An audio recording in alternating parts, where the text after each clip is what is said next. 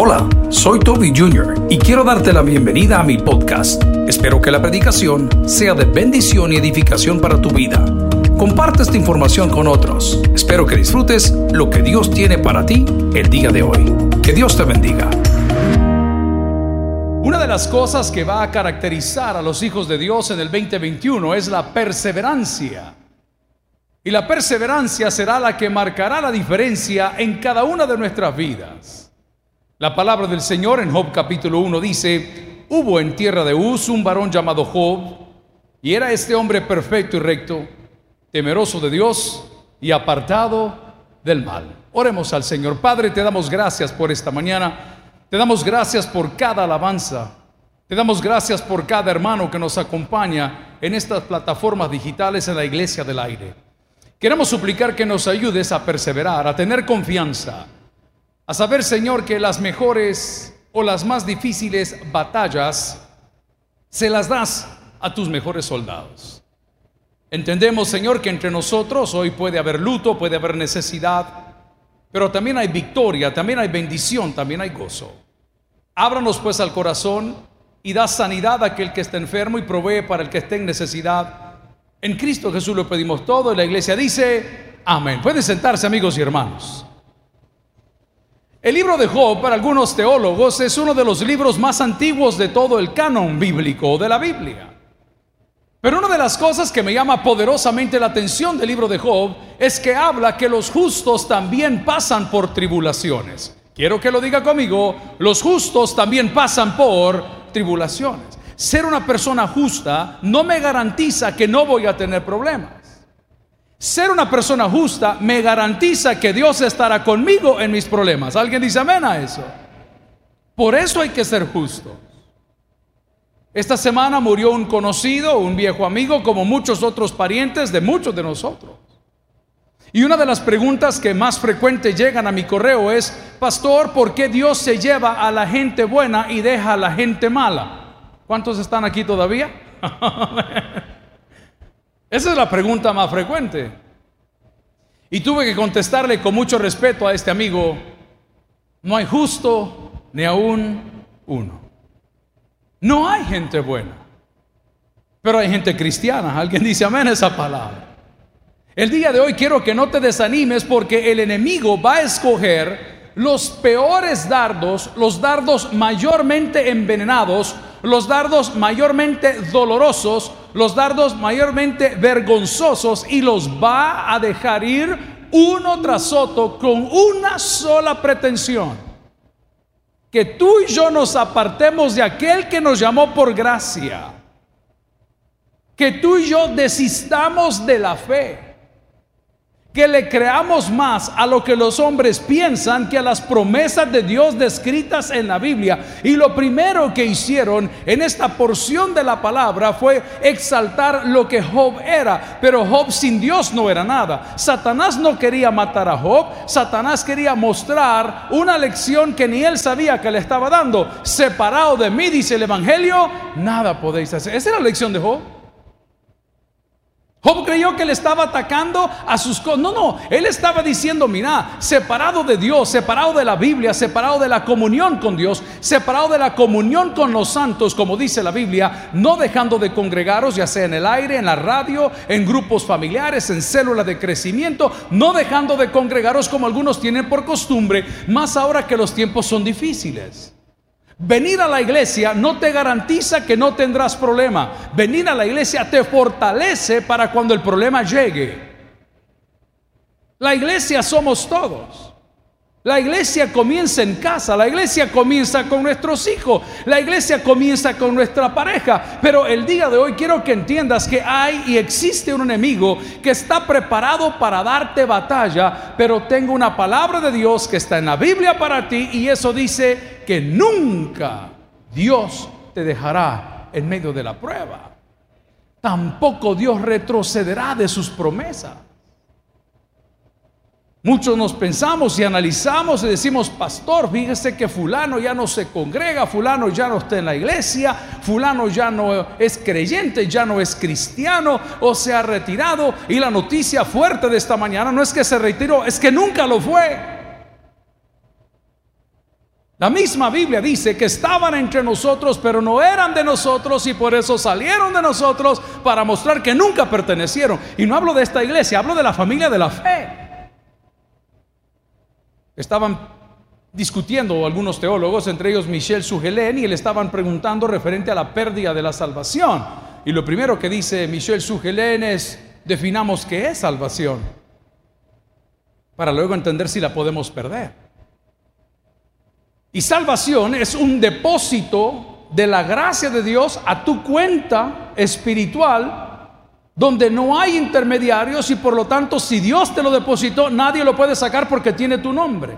Entonces pregunto, ¿se puede perder la salvación? De ninguna manera. Entonces, pastor, los que caen nunca la han tenido, porque la tiene, cuando la tiene, tiene el respaldo de Dios y Dios nunca se separa ni se aparta de nosotros. ¿Cuál es la muestra que tenemos la salvación? Es que deseamos perseverar en las cosas de la fe. ¿Alguien dice amén? Es que deseamos la Biblia como leche, deseamos la comunión como ese alimento, deseamos estar en comunión los unos con los otros. Y yo tengo que darte un testimonio. Hace 20 años yo no me sentía como me siento hoy. Y no te hablo de enfermedades.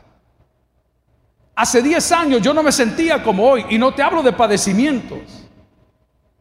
Te hablo que llegó una etapa en mi vida ministerial, como puede estar sucediendo en la tuya, que cuando decía, vamos a ir al culto, ay, decía yo, otro culto más, otra boda más, otro bautismo más, otro funeral más. No, llegó esa etapa y esa madurez espiritual o ministerial, donde cada vez que te invitan a predicar, no te pesa, te alegra. Donde cada vez que te invitan a orar por los alimentos, te alegra. Donde te molesta que no te digan, ore por mí. Y eso es una prueba de que estás en el camino correcto. Y no importa los dardos que Satanás quiera lanzarte, tú vas a permanecer firme, no porque seas fuerte, sino porque Dios está contigo. Probablemente en algún momento de tu vida has pensado retroceder. Si hace aplausos para Dios, se lo damos de corazón. Has pensado retroceder, has pensado dejar el ministerio, has pensado dejar tu familia, has pensado dejar a tus hijos, has pensado dejar tu llamado y no encuentras una fortaleza en nada. Tu fortaleza está en Dios, tu motivación está en Dios, tu respuesta está en Dios y no en ninguno de los hombres. Pero ¿cómo puedo tener el respaldo de Dios? Hay que ser justo. Pero si usted acaba de decir que no es justo, ni aún uno. Pero la Biblia también dice, justificados pues por la fe. Tenemos paz para con Dios. ¿Por medio de quién? Entonces no vas a poder soportar ni tolerar la prueba ni el dardo, donde ya vamos a entrar en cuáles son los dardos, no lo vas a poder hacer si no entiendes que necesitas ser hecho justo, o sea, hallado sin culpa. El primer paso para estar fortalecido hoy es que puedas establecer esos acuerdos de paz para con Dios por medio de nuestro Señor Jesucristo. Hoy se celebran 29 años. Hay un artículo que hemos escrito ahí, copy-paste de algunas publicaciones y una recomendación final. Y hablamos en aquel entonces que se firmaron unos acuerdos de paz, pero el problema fue que la paz social no se construyó. Uno de mis maestros en la universidad fue de los firmantes del acuerdo de paz. Yo disfruto mucho sus enseñanzas y sus consejos y cuando lo veo lo honro y lo he tenido en algunas entrevistas, pero él siempre lo dijo, nosotros firmamos esos acuerdos, pero nos faltaron los acuerdos de paz social. Probablemente tú firmaste la paz para con Dios, pero no la has hecho para con tu casa. Entonces no vas a poder resistir el día malo. ¿Por qué? Porque no estás completo, porque te falta algo. ¿Y por qué te falta algo? Porque dice la palabra que al que mucho le ha sido perdonado, mucho debe de perdonar. Por eso no estás fortalecido. Dios está contigo, pero te sientes débil. ¿Por qué? Porque no estás en paz con tu familia, no estás en paz con tus hijos, no estás en paz contigo mismo, pero tú puedes ser justificado o hallado justo por medio del nuevo nacimiento. El primer paso para poder tolerar las acechanzas del enemigo es estar en paz con Dios. Y aquí viene la buena noticia. Cuando tú y yo estamos en paz con Dios, esto me encanta. Él hará, diga conmigo, Él hará que nuestros enemigos estén en paz con nosotros. ¿Te animas a dar el primer paso? Quizá no te han tocado los dardos. Quizá el virus no ha golpeado a tu puerta. Quizás no se ha muerto un familiar tuyo. Fue bien curioso que hace seis, cuatro, siete semanas un día sábado que solemos salir por la mañana en un grupo de motociclistas que era antes de mi jefe y ahora lo hemos retomado nosotros. Uno de nuestros amigos me dijo, pastor, ¿a qué hora salen mañana? Dije a las 6 y 30 y él viene de muy lejos, del oriente del país, y me dijo, ahí voy a estar. Llegaron las 6 y 30 y no vino, faltaba un cuarto a las 7 y no vino, lo esperamos hasta las 7 y no vino, le digo, hermanos, aquí la ley de los 15 ya se pasó, vámonos. Una semana más tarde, sin tener noticia de él, dije, bueno, quizás se enojó, quizás algo pasó. Me dice, mira, el muchacho allá está internado en el hospital, allá donde él vive, y de repente, pero mira, se le ha ido complicando la salud. De repente vino al hospital Salvador, y de repente, por problemas de azúcar, por diabetes, por todas las cosas que ya tenía encima, me llaman un día, como dice Fulano, pasó a la presencia del Señor. ¡Wow! Pero si iba a estar con él. Si me mandó la foto de la moto, ¿cómo la tenía lista para salir al día siguiente? Amigo y hermano, ¿estás preparado para el día que ese dardo llegue a tu casa? ¿Estás preparado tú que estás tan emocionado con ese primer embarazo de tu matrimonio? Y estás así que han comprado ropita, ya compraron la cuna y todavía no definen el sexo, por eso no han pintado el cuarto, pero ya tienen todas las cosas y van a tener una fiesta de, de develación de, del niño, ¿verdad? Del gender, del género del niño, y ya pagaron esto, y han pagado el parto, y de repente tienes un miscarriage y te pierdes el bebé. ¿Estás listo para eso?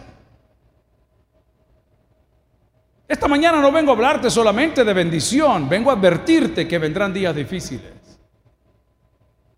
Hoy amaneció pesimista, estoy más optimista que nunca que si Dios es con nosotros, ¿quién contra nosotros? Quiero que te lo lleves en el corazón.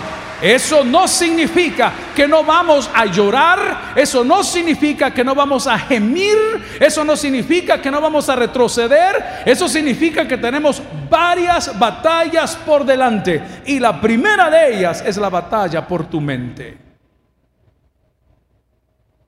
La palabra del Señor nos advierte, si este hombre era justo, era tan justo que pensaba en sus hijos, era tan justo como muchas madrecitas que no se van a la cama si sus hijos no han entrado a la casa, era tan justo que si por sus hijos no oraron en el almuerzo, la mami ora desde la casa para que los alimentos de los niños les den. Era tan justo que ofrecía holocaustos y sacrificios. Voy, hasta allá, holocaustos y sacrificios. E, era tan justo que como sus hijos tal vez no ofrendaban o, no diezmaban o no entregaban sus primicias como era para ellos una ley, él lo hacía para que sus hijos estuvieran bien. Así era de justo. Y a ese escogió Satanás para atormentar. Porque Dios, no, Dios no atormenta a sus hijos. No se equivoque. La Biblia me dice con quién estoy peleando. Por favor, no pierda de vista esto. La Biblia me dice que el hombre que va con el claxon quitándome la paciencia en la carretera y me ve echando el carro, que el borracho que vive a mi lado, esta mañana le hablaba uno de los pastores, tenemos reunión muy temprano. Este día entramos un cuarto a las 7 de la mañana. Y no lo encontraba, y no lo encontraba. Y le pone el mensaje y dice, pastor, me golpearon el carro. Le digo, ¿tú sabes quién fue? Pues probablemente es mi vecino, que es un gran borrachón y ahí está toda la pintura. Él dice que no fue, pero el carro de él está chollado también, ¿verdad? Pero ¿por qué les digo estas ilustraciones? Porque todo lo que pretendo el día de hoy, a través de hablar de los peores dardos, es que estés preparado para cuando el día venga. ¿Qué hace un cristiano en la prueba? Vaya conmigo a la Biblia. Tenemos algunos textos por ahí. Si me lo pone en pantalla, me bendice. Y la palabra del Señor dando referencia de lo que estamos hablando, en Romanos capítulo 5, versículo 3 dice lo siguiente, no solo esto, sino que también nos gloriamos en las tribulaciones sabiendo que la tribulación que produce paciencia. ¿Qué hago, pastor, cuando me tiren el primer dardo? Por favor, gloríese. Gloríese. ¿Qué es gloriarse? A ver, esto es contraproducente porque no es soberbia. Se lo voy a poner en lenguaje más sencillo que yo entiendo. Dele gracias a Dios que lo escogieron a usted. Le voy a dar un ejemplo. Le chocan el carro. vamos a cambiar. Le roban el carro. Y usted dice, qué barbaridad, me robaron el carro. Pero usted tenía seguro. Ya lo tenía pagado, no lo debía. No lo ocupa para trabajar. Lo ocupa para transportarse e ir a la playita. ¿Está bien? Ah? Al laguito de fuego te vas a ir, amén. Al laguito. al volcancito. Tú ocupas tu carro para divertirte, para. No, pero te lo chocar. ¿Por qué a mí? Porque fíjate que a tu hermano que lo necesita para trabajar, que anda haciendo Uber, que todavía lo debe, que no tiene seguro, si lo tocan a él, lo terminan. Ahora lea conmigo el texto y va a entender lo que le estoy tratando de compartir. Y no solo esto, sino que también que dice, nos gloriamos en las tribulaciones. En primer lugar, me puedo gloriar en la tribulación porque toda tribulación es pasajera. ¿Alguien dice amén? El matrimonio también. Ay, Señor, este hombre que me diste y el Señor dice, hija linda, yo no te lo di, tú se lo robaste a tu prima. Y cuando uno dice, Señor, la mujer que me diste, Dios te contesta y te dice, por ajolotado escogiste la más bonita, por la más aragana. Yo no te la di, tú la escogiste. Pero yo me puedo gloriar en la tribulación que vivo esta mañana como la que usted puede vivir porque nada es eterno. ¿Alguien dice amén? Todo pasa, queridos. Dios queda. Ya va a pasar. Cuando uno está joven cree que el mundo se va a acabar y que el tiempo no va a alcanzar y que el dolor de cabeza es para siempre y que el dolor de corazón, ahora cuando nos suceden o suscitan cosas como esta, yo soy el Señor, Señor, dame la paciencia, Señor, dame la tolerancia, ya va a pasar un día más, Señor, esto ya va a pasar, nada es eterno, usted puede gloriarse no solo porque las cosas son pasajeras, sino también puede gloriarse porque Dios a usted no lo dejará avergonzado. Alguien recibe esa palabra el día de hoy. No te va a dejar ahí. Gloria a Cristo. ¿Sabes qué le digo yo al Señor? Cuando vamos a emprender un nuevo proyecto, la cafetería, los penales, las construcciones, mujeres de fe, todas las cosas que hacemos. Esta es mi oración y los que me conocen saben, Señor, no me dejes avergonzado. Y cuando sale por esa puerta y por la misma que voy a salir si Dios me da vida, lo primero que digo antes de comenzar a planear y a volar con un texto bíblico, Señor, no me dejes avergonzado. Hasta el día de hoy el mismo Dios que resucitó a Jesucristo te ha respaldado en todas tus batallas. No te ha dejado avergonzado. A Él será la y la gloria. La has visto cerca. Te las han aventado con odio. Te las han dejado ir terrible. Han querido terminar con tu vida, con tu salud, con tus bienes, con tu familia, con tu matrimonio. Y te tengo una noticia. Estás vivo y estás en la casa del Señor. ¿Sabes por qué? Porque te gozaste y te gloriaste en las tribulaciones. Los peores dardos son los que escogieron. ¿Y qué le tocaron a este hombre? Hombre, lo primero que le tocaron fueron a sus hijos. Mi abuelita tenía un adagio que decía, el que a mi hijo besa, mis labios endulza. El que a mi hijo besa, mis labios endulza. Definamos hijos, tal vez no hay hijos en la pareja. Hijos son tus proyectos. Pero yo me puedo gozar en la tribulación porque eso produce algo. Número uno, que nada es eterno. Número dos, que Dios no abandona. Número tres, produce algo en mí que se llama paciencia. ¿Cómo se llama? No sé si le va a sonar ridículo. Paciencia. Para la ciencia, para que lo aprenda. Etimológicamente no tiene sentido. Paciencia. Cuando yo presionaba o le pedía algo a mi mamá, ella siempre, con lo, que papá le daba de presupuesto, les he contado con el pasar de los años que dividía lo de mercado, lo de supermercado. Con lo que papá le daba a ella para sus gastos, ella apartaba algo y nos regalaba a cada uno de nosotros, éramos, en inicio éramos tres, y ella apartaba algo y le compraba algo a la hermana Patty, le compraba algo a mi hermana Gina, y luego me compraba algo a mí. Entonces, yo tenía que ser paciente porque la primer quincena le correspondía a una hermana, la segunda quincena le correspondía a la otra hermana y la tercera quincena a la tercera hermana. Está bien. ¿Ah? A la diva de Juárez. Pero cuando yo le pedí algo a mi mamá, estas eran las palabras y mis hermanos no me dejan mentir. Paciencia, piojo, que la noche es larga. ¿Cuántos se recuerdan de eso? Amén. Paciencia, piojo. Ok.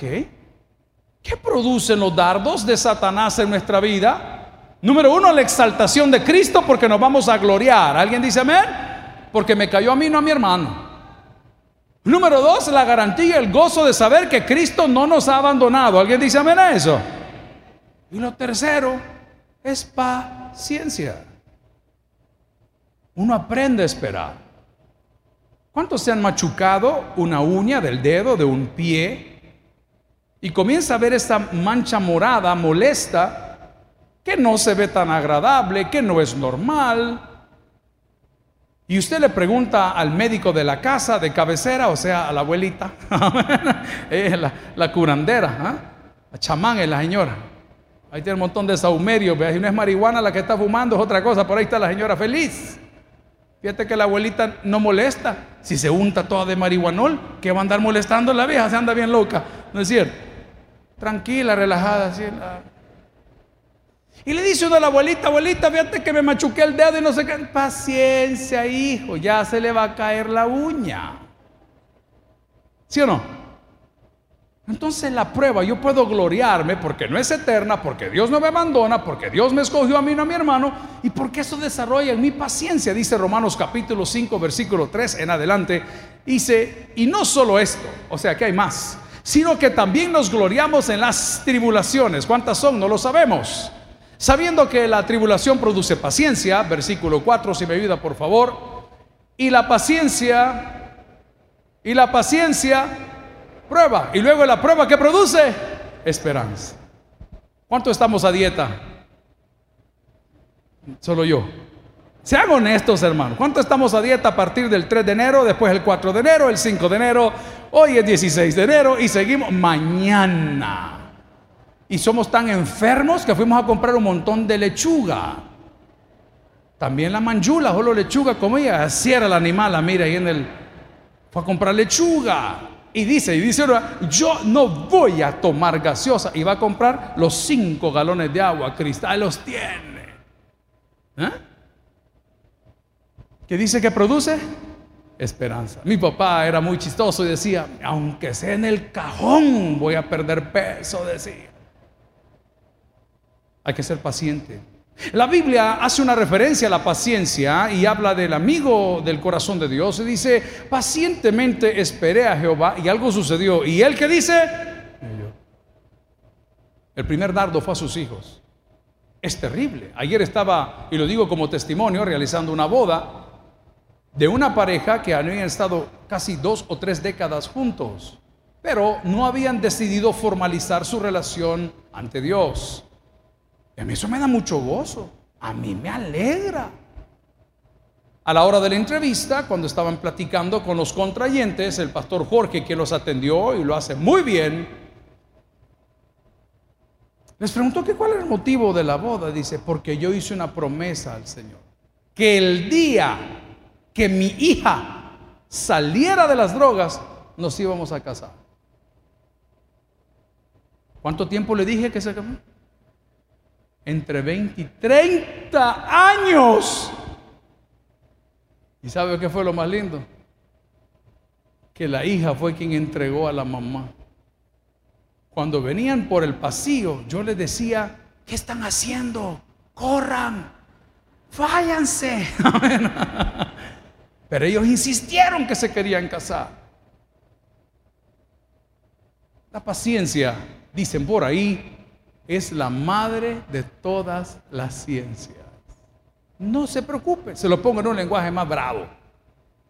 Al ladrón no se le sigue, se le espera. No pierda el tiempo. Van a cometer un error. Algo va a cambiar. Una ley. Ahorita el señor Biden, que está entrando en este toma de posición, a ver cómo va a estar ese relajo. Washington está militarizada ahorita con tanto desorden y el otro señor parece que no quiere entregar el poder, pero sí lo va a entregar, pero dice que no, pero sí, pero no, como que es la asamblea, ¿vea? que sí, que no, que va a igualito.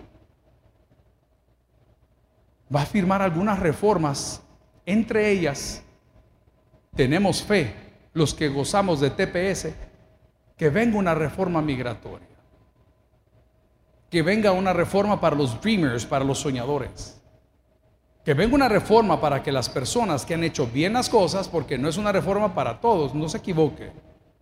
Primero dije que él era justo y por eso Dios lo respaldó. Usted no puede ser injusto y esperar que Dios le aplauda.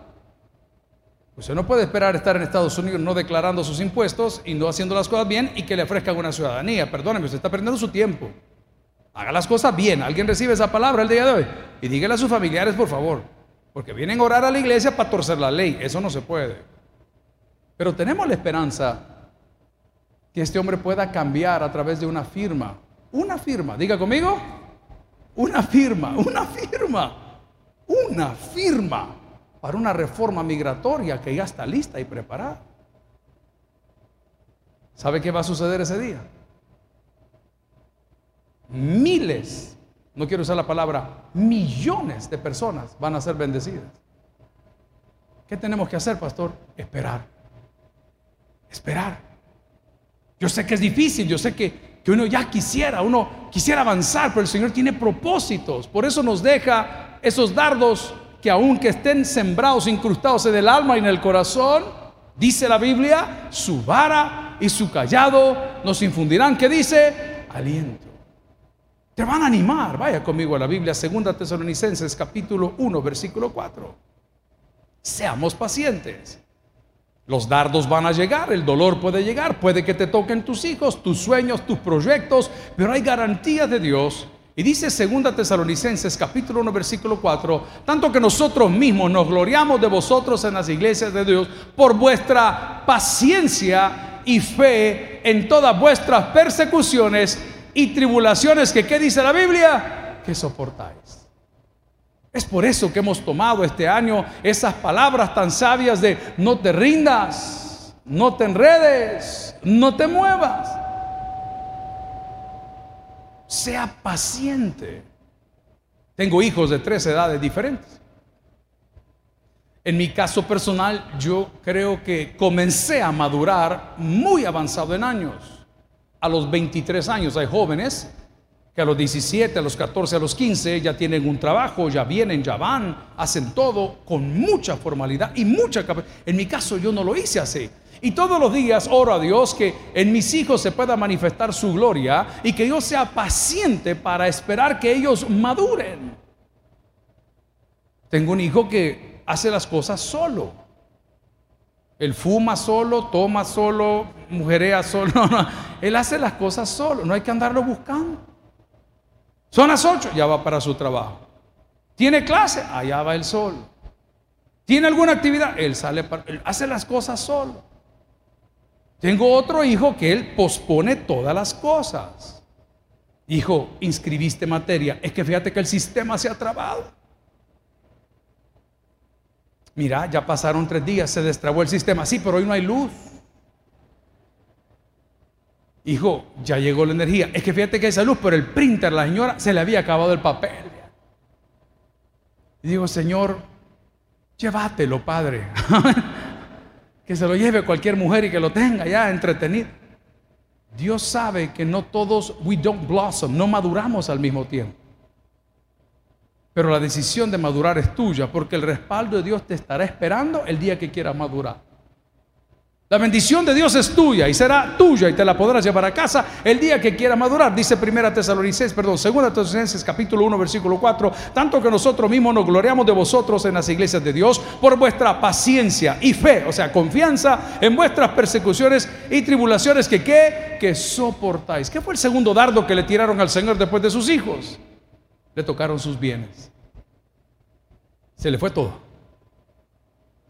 Llegaron por el ganado, llegaron, estoy hablando de Job, llegaron por el ganado, llegaron por sus casas, llegaron por propiedades, hubo un terremoto, cayó fuego del cielo, se le acabó todo, se le acabaron los hijos, se le acabó todo, pero había algo que Satanás no puede tocar. Es tu comunión con Dios. Ahí no se mete nadie. Este fin de semana tuvimos un culto de oración. Hay alguien aquí que haya venido el día viernes. Si no, véngase aquí. Oramos los viernes. La pasamos muy bien. Cantamos, oramos. Y apareció un padre de familia que había sido procesado por acusaciones de su pareja. Estos pleitos de pareja son bien fuertes. Personas que en un momento nos amamos, luego nos destruimos. Y la acusación que pesaba sobre este hombre era de abuso físico sobre uno de sus hijos, que es un menor de edad, y, le hicieron toda la demanda, X, Y, Z, y contó esto y estaba lo otro, y aquí, allá, y entonces de repente el hombre está siendo procesado, lo llegan a arrestar a su trabajo, según lo contó él, en una universidad privada, que lo trataron muy bien, se lo llevaron seis meses para una Bartolina, y de los seis meses de la Bartolina pasó ocho meses ya en una cárcel y estaba en espera y encima se le viene la pandemia y encima se le viene la ley especial que no hay comunicación, ahí no hay llamadas telefónicas, no hay visita íntima, no hay correspondencia, no hay periódicos, no hay internet, no hay llamada, no hay nada, no existe nada en los centros penitenciarios hasta hoy. Pero el hombre jamás descuidó su comunión con Dios. Y lo digo con propiedad, cuenta él que en el tabernáculo bíblico bautista de, de Apanteos, en Santa Ana, ahí se congregaba. Entonces yo le hice una pregunta a la hora del testimonio para que me contara de algún abogado. Le dije, hermano, ¿cómo se dio cuenta usted que iba a salir libre? Y esto fue lo que me contestó, en sueños. ¿Lo puede repetir conmigo? ¿Cómo se dio cuenta él?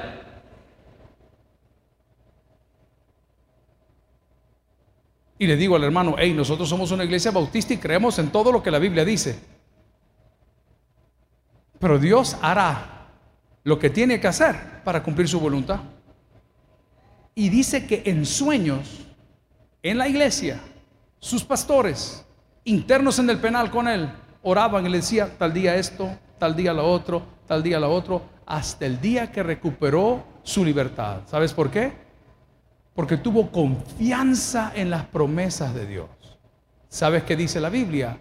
Dios no es hombre ni hijo de hombre para que mienta o para que se arrepienta. Ningún arma forjada va a poder ganarte la batalla. Él será y la gloria. Ninguna enfermedad puede arrebatar tu vida de las manos de Dios si Dios no tiene un propósito con ella. No solo le tocaron sus hijos, no solo le tocaron sus bienes, no solo le quitaron todo lo que tenía por trabajar, sino que tocaron su salud. Y muchas personas estamos mayormente aferrados a la salud que al mismo Dios.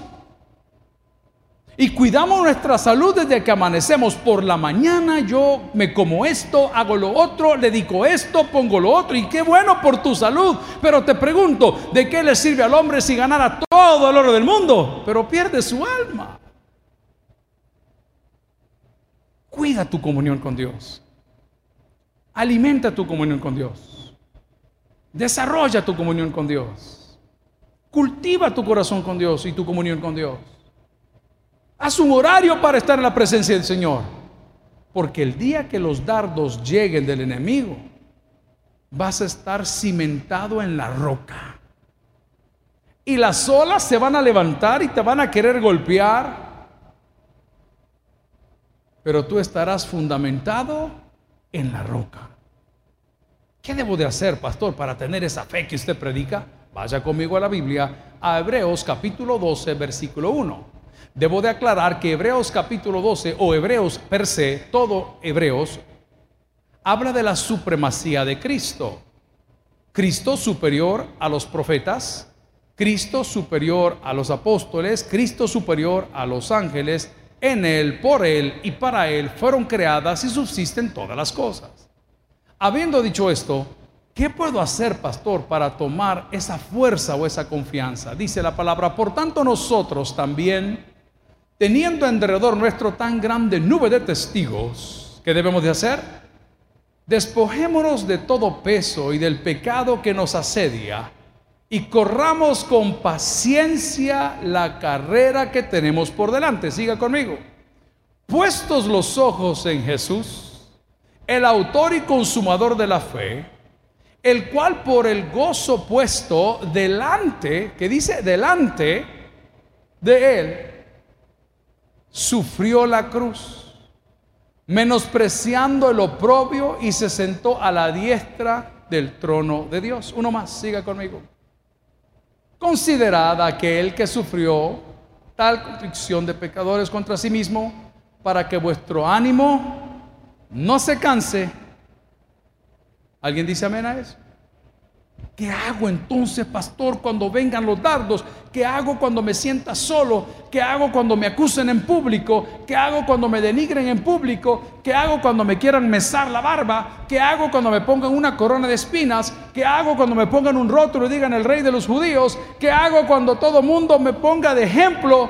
ponga sus ojos en Jesús que también tuvo debilidad, gloria a Cristo, que también pasó por sufrimiento, que también tuvo que pasar por vituperio, que fue injustamente juzgado, que fue injustamente colgado de un madero, pero lo hizo todo por amor a cada uno de nosotros.